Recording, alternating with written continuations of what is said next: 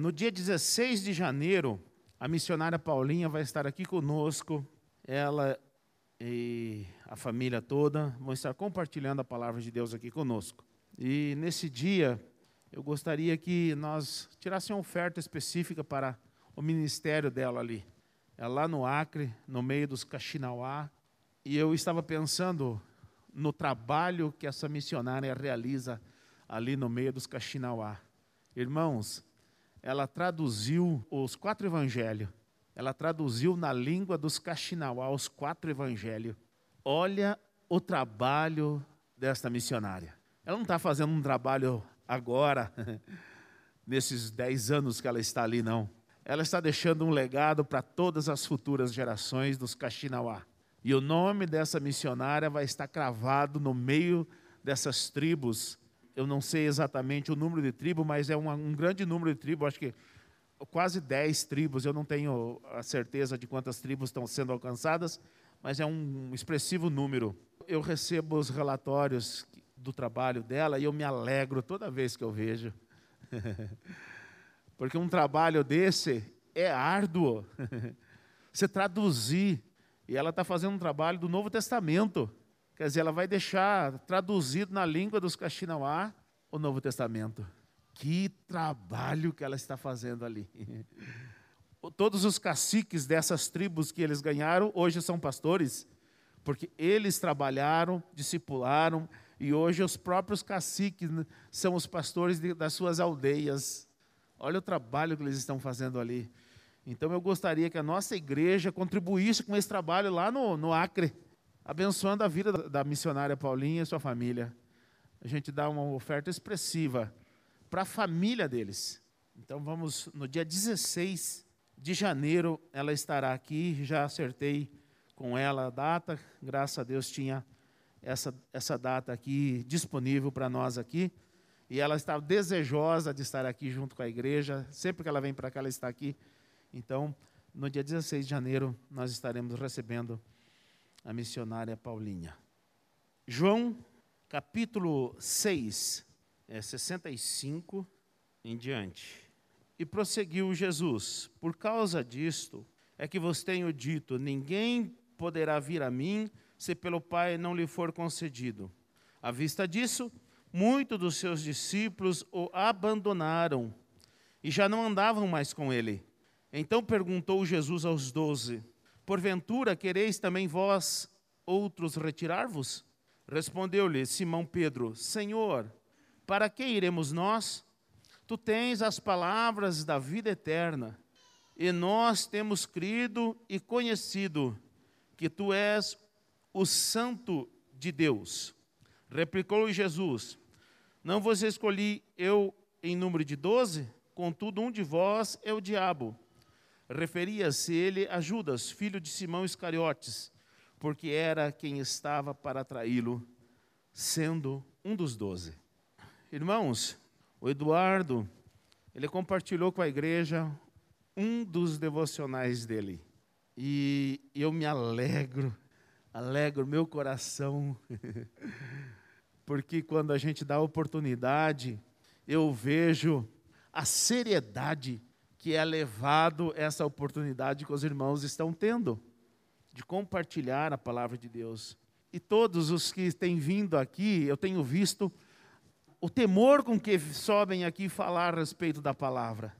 E por que que vem esse temor no seu coração? Porque eles aprenderam a seriedade que é a palavra de Deus. E o irmão Eduardo estava com frio na barriga. mas é porque ele entendeu a seriedade que é este evangelho, o que a seriedade da vida cristã. E esse ensino tem faltado, como disse o Fernando, tem faltado no início da fé cristã. Todos esses irmãos que têm vindo ultimamente estão no início da fé cristã. E nós temos ensinado a seriedade que é ser crente, a seriedade do evangelho. Deus, disse ele, sem mim é Deus. Eu que não sou nada sem ele. Mas se, se, esse, se o ensino do senhorio de Cristo não lhe fosse passado, nesse período de um ano e pouco que ele está sendo discipulado, ele não teria essa percepção. Ele queria desfrutar, eu sou filho do rei, quero desfrutar do bom e do melhor, porque eu sou filho do rei. Mas ele aprendeu sobre o senhorio de Cristo. E ele veio aqui compartilhar que Deus sem ele continua sendo Deus. Mas ele sabe da importância que ele tem. Jesus morreu na cruz por ele, e isso lhe foi ensinado nesse período, não é? Então eu me alegro por isso, porque esse ensino, como disse o Fernando, não está tendo, não está tendo, infelizmente. E a mensagem de Jesus, ela nunca foi fácil de se ouvir, nunca foi fácil de se ouvir a mensagem de Cristo. E aqui, quando Jesus foi um pouquinho mais específico e contundente, nas suas palavras, muitos os deixaram. Eu diria que quase todos, porque sobrou só os doze. E aí Jesus, ele disse assim: vocês também não querem ir? Essa posição, essa postura de Jesus nos ensina muitas coisas que eu quero pensar um pouquinho com vocês nessa noite. E aqui, nesse instante, quando Jesus ele faz essa pergunta aos seus discípulos, Aqui nós vemos a distinção entre quem, quem quer as palavras ou quem quer Jesus porque o conhece e quem não quer porque não o conhece.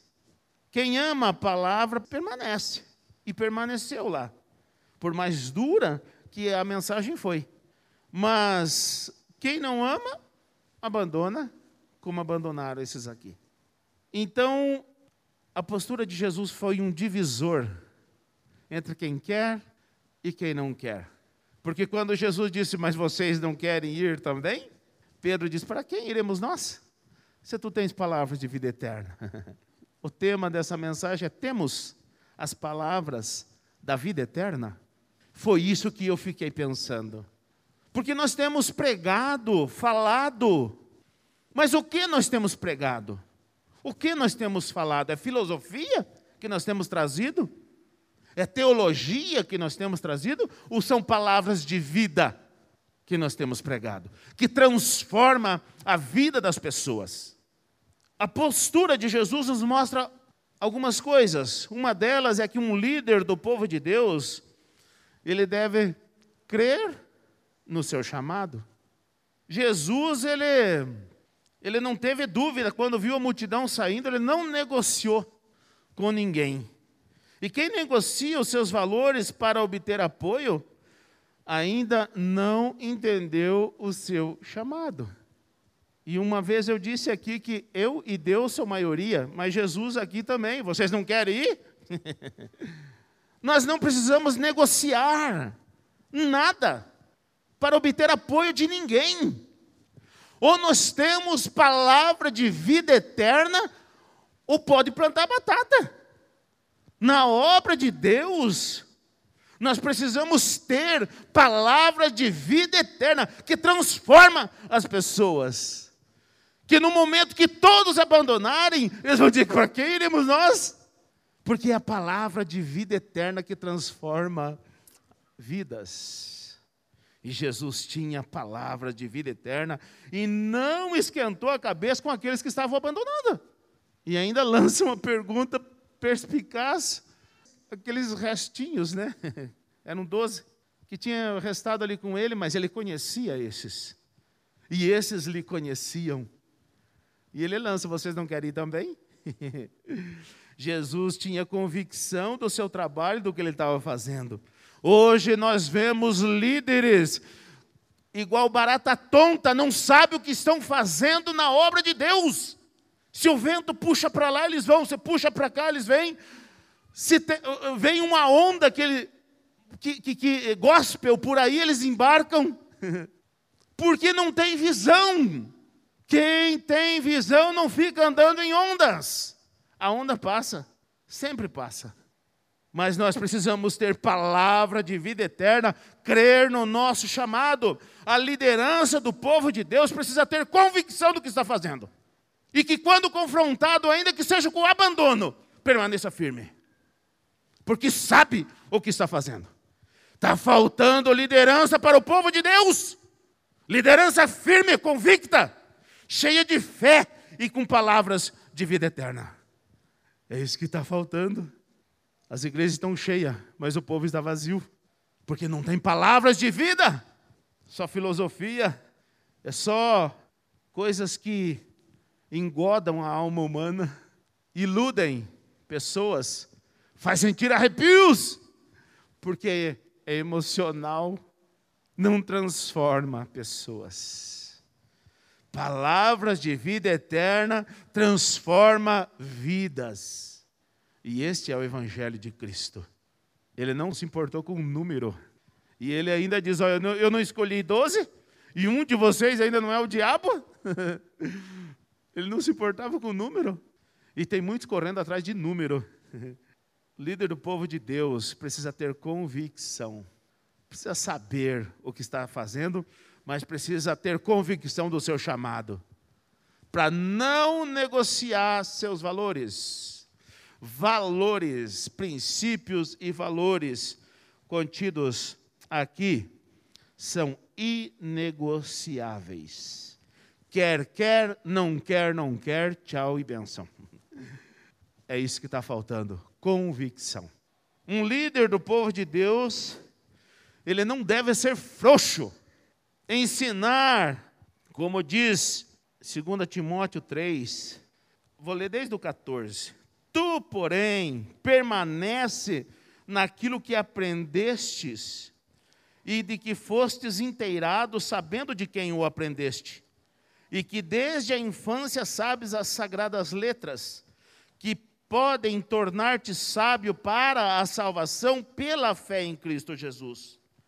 Toda a Escritura é inspirada por Deus e útil para o ensino, para a repreensão, para a correção, para a educação na justiça, a fim de que o homem de Deus seja perfeito e perfeitamente habilitado para toda a boa obra. Jesus, diante das circunstâncias, ele não foi frouxo. E nós, como liderança do povo de Deus, nós não podemos ser frouxo. Ensinar, redarguir, corrigir, instruir em justiça é dever de um líder. É a mensagem da palavra que nós precisamos oferecer. E a mensagem que a palavra oferece ao povo de Deus é essa: Ensino é ensinar, repreender, corrigir e educar em justiça. E tem muita gente negociando esses valores. A palavra de Deus é para isso. Quem quer, quer. Quem não quer, não vai querer, ele vai embora. Porque não conhece. Não conhece. Essa multidão não conhecia. E quando foi confrontada pela verdade da palavra, ó, foi embora, porque não conhecia Jesus, não conhecia o Jesus da Bíblia. Assim como hoje, gente, a obra de Deus está carente de homens que não sejam frouxos, que tenham coragem de falar a verdade do Evangelho. A seara é grande, é os ceifeiros que são poucos. Mas a verdade muitas vezes nos deixa sozinhos ou nos deixam com poucos, então nós não podemos negociar nem os princípios da palavra, nem seus valores. Devemos ser homens de valor e não frouxo. Um líder do povo de Deus, ele deve ter autoridade naquilo que fala. Quem fala, mas não vive, não tem autoridade.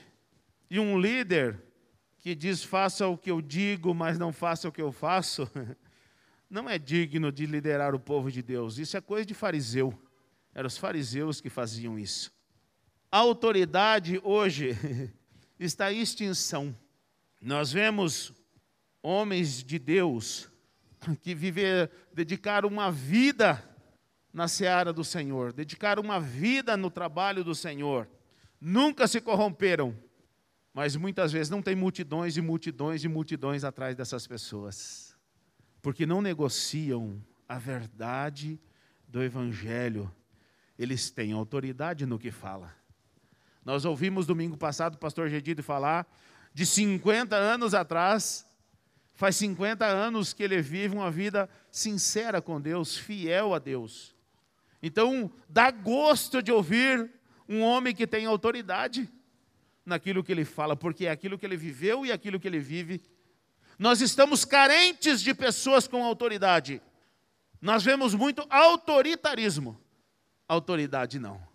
O autoritarismo dá grito, bate na mesa, mete o pé no balde, mas não vive. Então não, não serve para a obra de Deus. Não serve para, para o povo de Deus. Agora, o líder com uma autoridade, ele fala, e as pessoas até tremem, porque ele fala pelo seu testemunho. Não precisa dar tapa na mesa, não precisa chutar o balde, porque ele fala com o seu testemunho, porque tem palavra de vida eterna. Nós devemos prezar por essas palavras, palavras de vida eterna, porque no final é só isso que vai nos restar.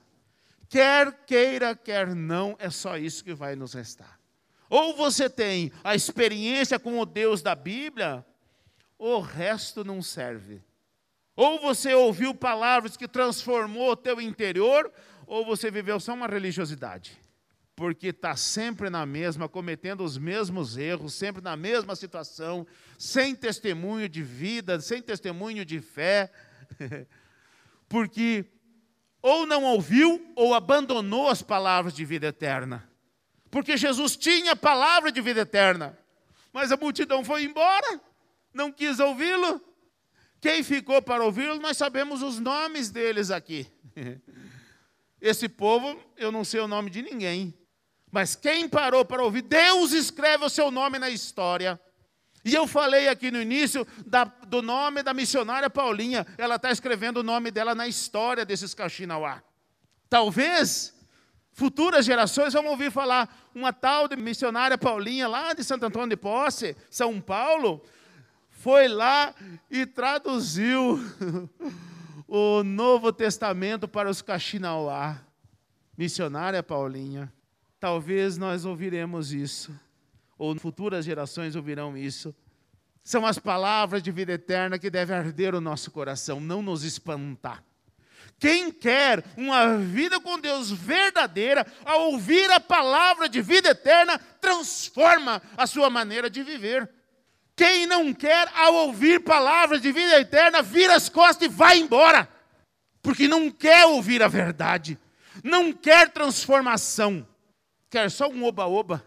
Só uns arrepiozinhos.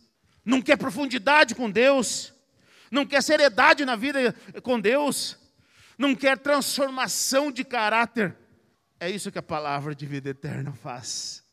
Para aqueles que a suportam. Porque suportá-la não é fácil, não. Não é fácil, não. Eu ouvi, e a gente precisa citar bons exemplos. Quarta-feira, no culto ali em Pedreira, é terça-feira, desculpa. Toda terça-feira nós temos culto ali em Pedreira. E o pastor Gedito é, é, compartilhou, eu acho que foi quarta-feira, se eu não estou enganado, é, terça-feira, se eu não estou enganado. Toda vez que ele saía de casa, ele saía com a Bíblia, não é, sogro? Ele saía de casa, ele saía com a Bíblia. Ele podia ir para qualquer lugar, ele saía com a Bíblia. Ele tinha saído para resolver um negócio. Mas ele saiu com a Bíblia. E aí ele estava indo, chegou alguém e falou para ele: Gedide, Gedide, o fulano lá está querendo se matar. Você não vai lá fazer uma oração por ele? Ele estava com a Bíblia. Ele foi lá fazer uma, uma oração por ele, novo convertido, há quase 50 anos atrás. E aí ele chegou lá, leu a, Bíblia, a, palavra que dava no coração dele, orou por ele, e aquilo mudou a vida daquela pessoa. Não quis mais se matar. Largou mão daquilo. Mas o que me chamou a atenção ele saía com a Bíblia para ir. Tá, aonde mesmo? No cartório, alguma coisa assim, não é? Saía com a Bíblia. Hoje, até para a igreja, não traz mais Bíblia. Não sai com Bíblia. Nem para ir para a igreja. Gente, o que está mudando? O que está acontecendo conosco? O que está acontecendo conosco? Será que as palavras de vida eterna é pesada demais para você? Será que as palavras de vida eterna faz você virar as costas e abandonar? Não faça isso. Não faça isso.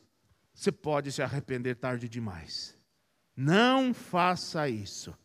E é Deus que está mandando dizer aqui agora: não faça isso. Não faça isso. Pode não haver mais tempo de arrependimento. Que Deus tenha misericórdia do seu povo. Que nós não venhamos abandonar, virar as costas para as palavras de vida eterna. São essas palavras que testificam no nosso coração e nos transformam para a vida eterna. Por mais dura que seja, é palavra de vida eterna e nos transforma para ir para o céu. É Deus querendo te salvar. É por isso que a palavra é dura, porque você é duro, teu coração é duro, a palavra é dura.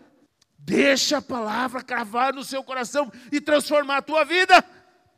É isso que Deus quer de você. Não é do outro, não, é de você. Palavra de vida eterna é para minha vida. Porque sou eu que preciso, Deus em mim continua sendo Deus. Sou eu que sem Deus não sou nada. Palavra de vida eterna transforma a nossa vida, a tua vida. Um líder do povo de Deus que quer número nunca será grande. Um grande líder não olha para a quantidade de liderados que tem, mas olha para a qualidade de liderados que tem. o que um líder mais deve desejar desta vida é ter palavras de vida eterna. É isso que deve arder o coração de um líder do povo de Deus. É ter palavras de vida eterna. Deus nos chamou para conduzir o povo de Deus. Então seja um líder, mas seja forte, seja corajoso, tenha palavras de vida eterna. Que quando você for exigido e colocado em xeque, que você tenha palavras de vida eterna. E ainda que as pessoas virem as costas para você e para mim, nós continuamos com as palavras de vida eterna. Que Deus nos abençoe, para que essas palavras de vida eterna estejam cravadas no nosso coração.